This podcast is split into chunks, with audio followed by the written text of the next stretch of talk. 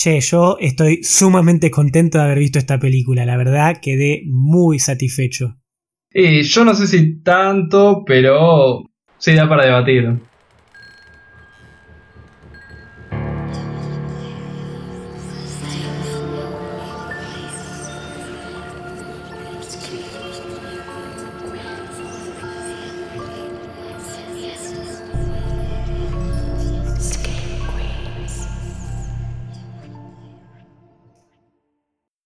Buenas noches Screamers y bienvenidos a una nueva review.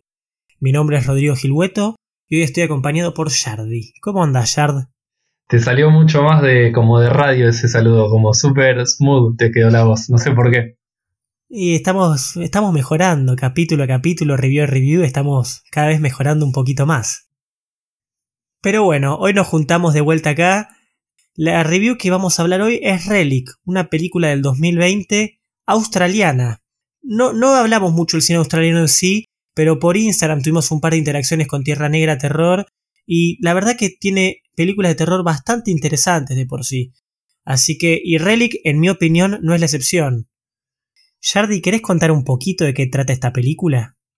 Dale, dale. Eh, para tirar más o menos una sinopsis, es una familia marcada por tres generaciones y la, abuela, la, la más eh, grande, eh, últimamente está teniendo complicaciones con olvidos, como que te van construyendo como si tuviera eh, algún tipo de demencia o qué le estaría pasando que está medio olvidándose de todo, se pierde justamente, desaparece de la casa y eso es lo que hace que, bueno, tanto su hija como su nieta se junten a, a, la casa para decir, bueno, ¿qué, dónde estará y buscarla y, bueno, hacer una denuncia a la policía y todo eso. Y a partir de ahí arranca la película y medio como que es, bueno, ir empezando a entender cómo su abuela o su madre, depende de quién, eh, empezó a, le empezó a pasar esto, es medio también un poco de, toca temas también de drama familiar, de bueno, ¿por qué no estuvimos antes? ¿Por qué no pudimos prevenir todo esto? Y nada, es básicamente investigar, es el misterio de qué le está pasando a la abuela y por qué desapareció alguien estuvo involucrado y todas las preguntas de, que surgen a, partir de este misterio de la desaparición del principio. Totalmente, la desaparición es el desencadenante, pero como vos bien decís, es un drama generacional. En cierta manera, en mi opinión, tiene cierta línea de hereditary en el sentido de que es un drama disfrazado de terror, un drama familiar disfrazado de terror. En este caso, trata una temática que, eh, que considero que si no le pasa a cada familia, le pasa a la mayoría de por sí, eh, que es justamente qué hacer con los adultos, con los abuelos, cuando ya se ponen demasiado viejos y, no pueden tal vez sobrevivir por su propia cuenta. Y bajo este debate de por sí tan común, tan clásico en cualquier familia de qué hacemos con el abuelo, se trae esta película con tintes de terror justamente. No sé si lo mencionaste o lo hablamos antes, Jardy, pero hay todo un misterio detrás, como vos bien decís, que no sabemos si es algo sobrenatural, invasores de hogar, esto como que está el misterio ahí de quién está en la casa o quién se llevó a la abuela. Sí, eh, eh, juegan, como con un, con al principio con una especie de... En la, en la primera escena de la película te muestran como algo que te deja medio como que lo ves y te quedas medio como incómodo ya. La peli me puso incómodo mientras la iba viendo. Y es una ópera prima, ¿no? Bueno, como vos bien decís, la directora de esta película es Natalie Erika James. Natalie James en, algunas, en algunos créditos aparece. Y es su, primera, su primer largometraje. En mi opinión, muy interesante y yo estoy ansioso por ver qué más hace o qué más ofrece para el género de terror de por sí. Esta chica también la escribió, la coescribió Natalie James con Christian White. Y en el tramo actoral tenemos, bueno, justamente a los tres personajes femeninos, las tres generaciones, abuela, madre, e hija, eh, la abuela es Robin Nevin. La nieta es Bella Heathcote, que tal vez algunos la recordarán por The Neon Demon, una película sumamente flashera y colorida. Y quizás el personaje o la actriz más reconocida de todas es la madre, quien es Emily Mortimer, eh, que actúa en otras películas como Shutter Island o La Isla Siniestra, o también actúa en Scream 3. Para los que acaban de escuchar nuestro episodio, era uno de, en Scream 3 uno de los actores que interpretaba a Gail, justamente, Ah, mirá vos. No, no, yo me la acordaba de Shutter Island, pero no, No, de Scream no, no la tenía, mirá. Pasaron los años. Me sonaba igual muy conocida la cara, sí, sí. Posiblemente la, la actriz más reconocida de todas ahí, en un reparto de por sí bastante pequeño. Una película muy interesante y que para los que no saben un poquito más de dato duro para, para tomar en cuenta, se estrenó ahora en 2020. En Estados Unidos se estrenó en enero, en el Festival de Sundance.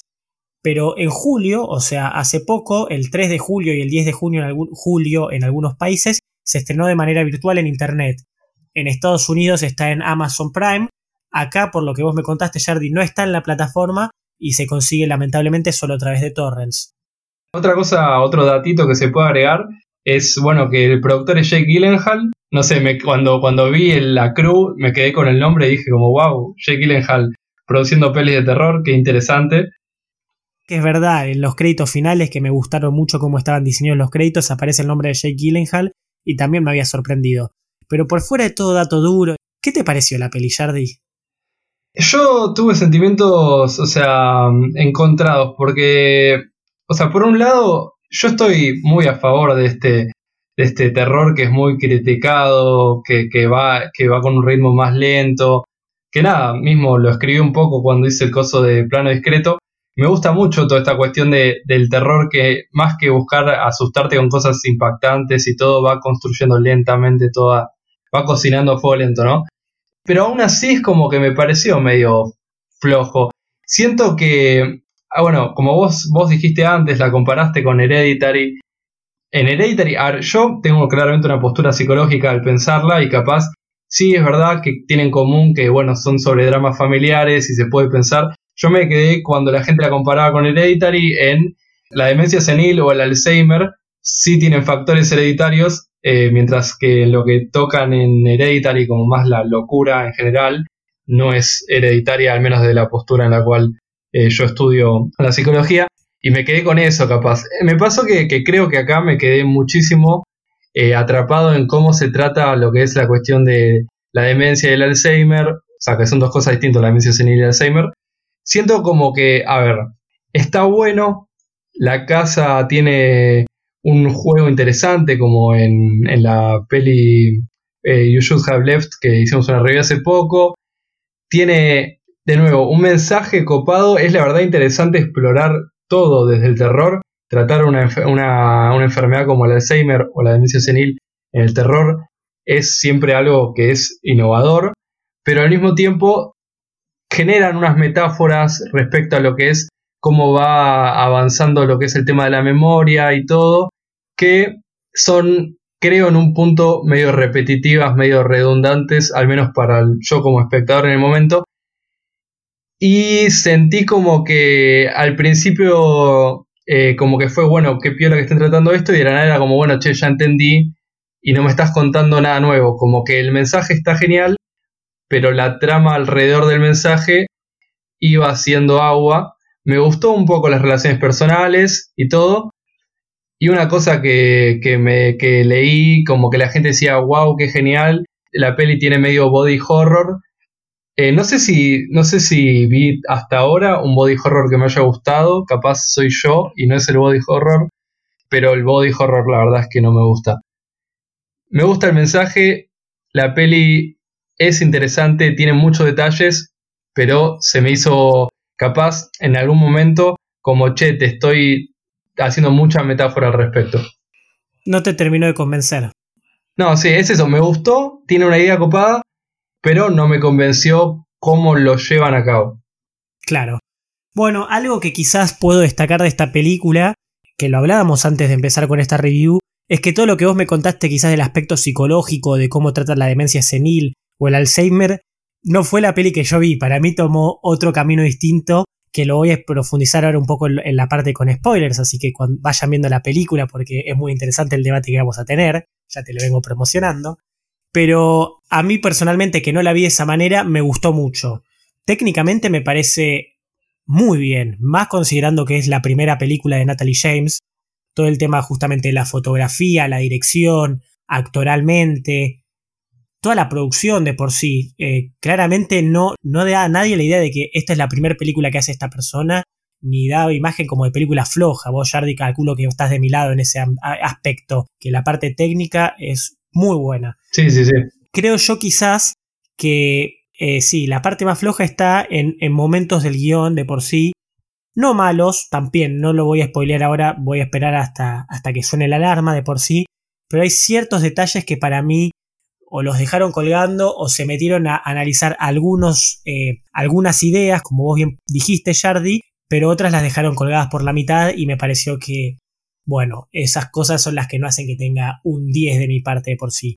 Pero yo personalmente quedé muy contento con la película, más que nada porque toca un, par de temas que personalmente a mí me, me, me, llaman siempre o siempre me interesan de por sí hablarlos o analizarlos, como, no sé, el tema de la muerte, el tiempo, la generación. Así que yo estuve muy contento y tuvo momentos, como vos bien decís, que a mí me generó tensión. Como vos bien decís, cocinada fuego lento, había momentos que yo estaba, no te digo saltando en la silla, pero estaba muy atento y, acercándome a la pantalla que le estaba viendo en la computadora. Así que por mi parte es todo lo contrario, yo estuve gratamente sorprendido y, satisfecho de por sí con esta peli que no esperaba básicamente nada de por sí. Así que yo estoy contento.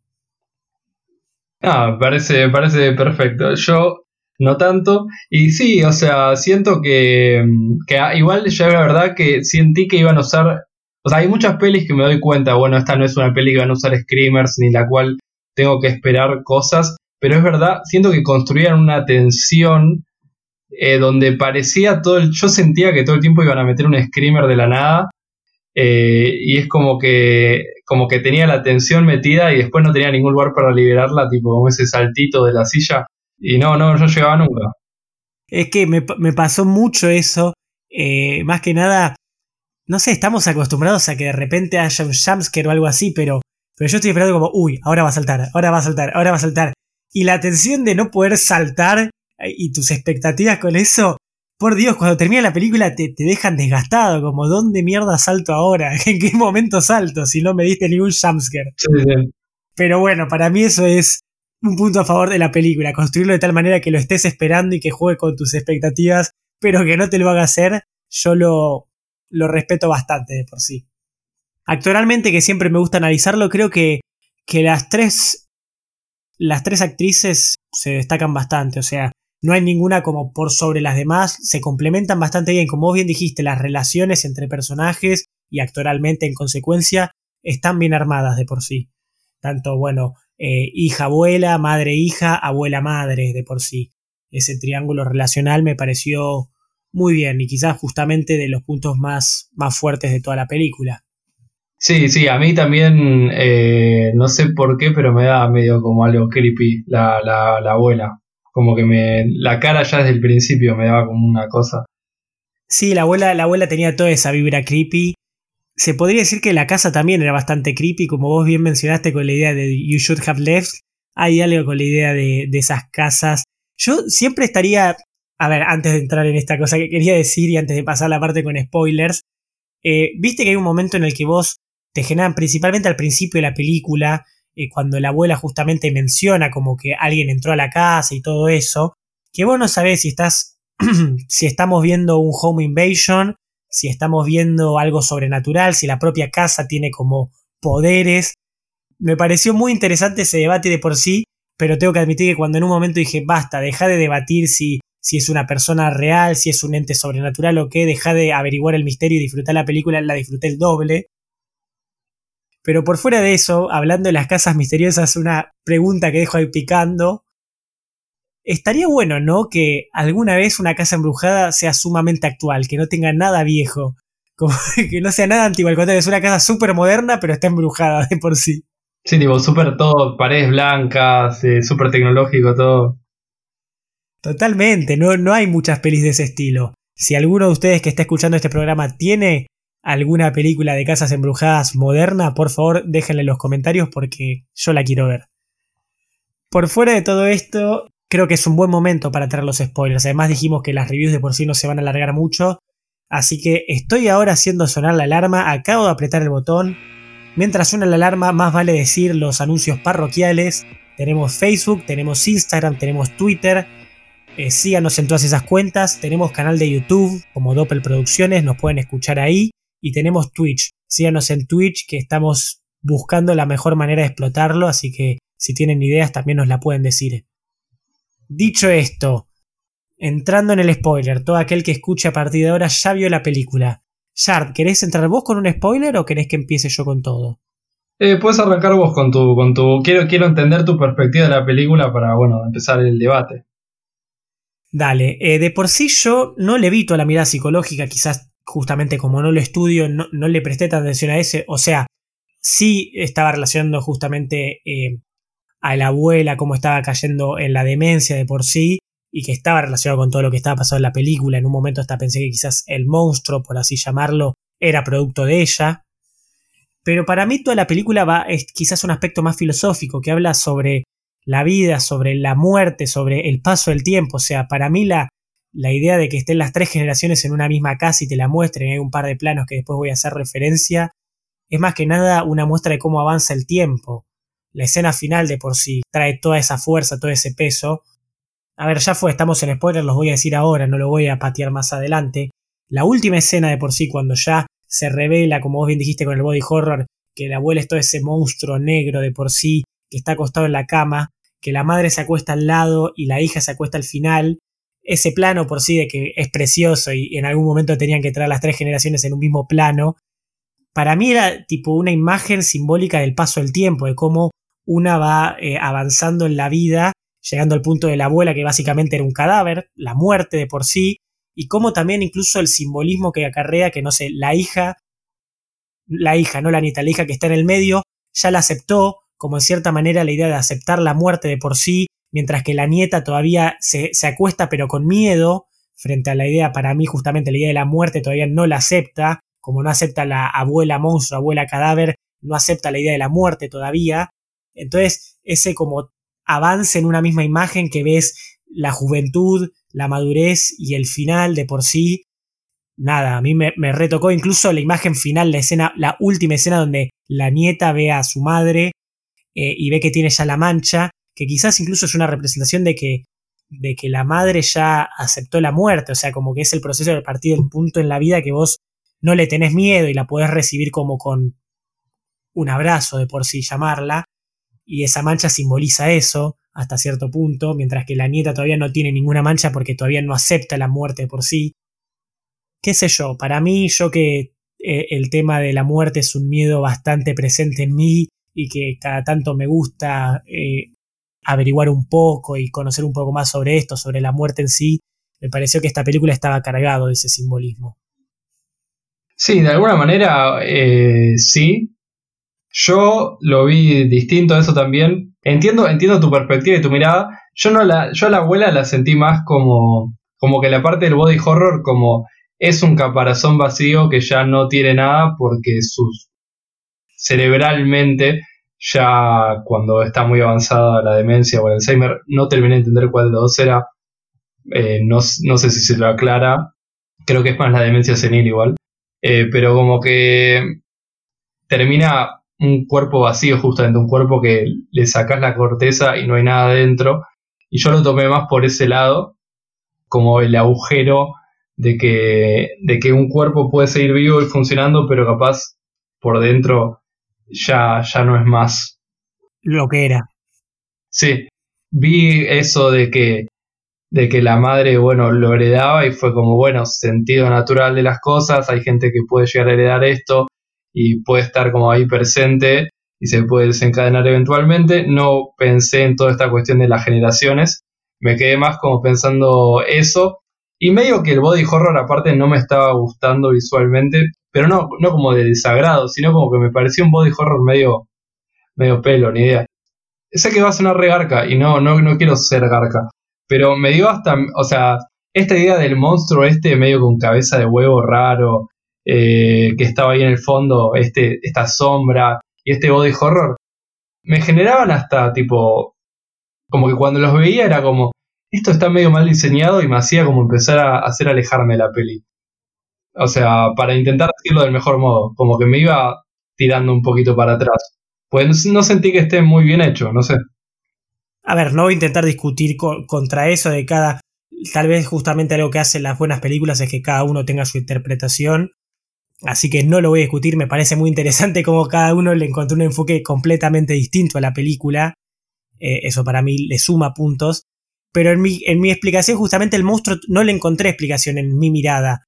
Para mí el monstruo, quizás justamente porque, como decía previamente, estuve tanto tiempo tratando de descifrar, es una persona, es realmente un monstruo, alguien se metió en la casa, la casa está embrujada de por sí, no lo pude terminar de descifrar, entonces para mí eso quedó pendiente, el monstruo por fuera de lo que era la abuela, que aparecía cuando estaba la abuela y otra persona y aparecía atrás esa figura, nunca le pude sacar un significado o una explicación, y ese quizás fue uno de los puntos dentro de mi opinión más flojo, porque me generaba miedo, pero no puedes de un momento para el otro decir, no, no, era lo mismo, estabas viendo un espejo de por sí, porque no lo sé, como... Eso fue lo único que tal vez no me quedó también a mi conforme. Cada uno es gracioso porque también con el monstruo cada uno tiene críticas, pero de distinto lado. Igual eso, eso me gusta, sinceramente. ¿eh? Posta que, que yo creo que también igual puede ser que haya tenido un poco de, de prejuicio porque leí una nota que decía la película de terror que habla sobre la demencia y como que entré con esa mirada. Pero nada, está bueno que, posta tengamos opiniones distintas porque si no estamos hablando de lo mismo y está bueno. Me funcionó como los trailers, cuando viste que un trailer ya te prepara para una idea. Bueno, esta nota hizo lo mismo en vos, eso que leíste. Sí, sí, sí. Otra cosa que me parece clave para hablar, que, que, que fue lo que más me gustó de la película, creo, fue la cuestión de la casa o sea, al final, cuando la casa ya posta dejó de tener sentido, fue como, che, nice. Como que me gustaba y no me gustaba al mismo tiempo, pero me terminó gustando más que no gustando. Totalmente, me pasó lo mismo.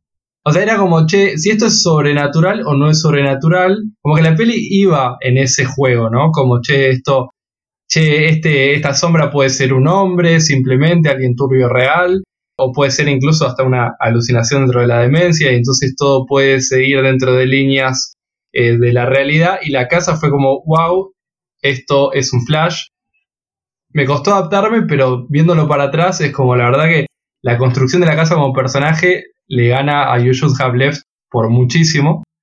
Y me pareció muy copado cómo de alguna manera eh, construyen toda la, perspectiva de, de, esto de la casa es ella, es la abuela y se va deteriorando a medida que ella se va deteriorando y a medida que ella empieza a perderse en su propio laberinto de memorias, la nieta que intenta entrar, intenta ayudarla y acceder a esta relación de poder cuidar a su abuela, termina ella perdiéndose en el mismo laberinto.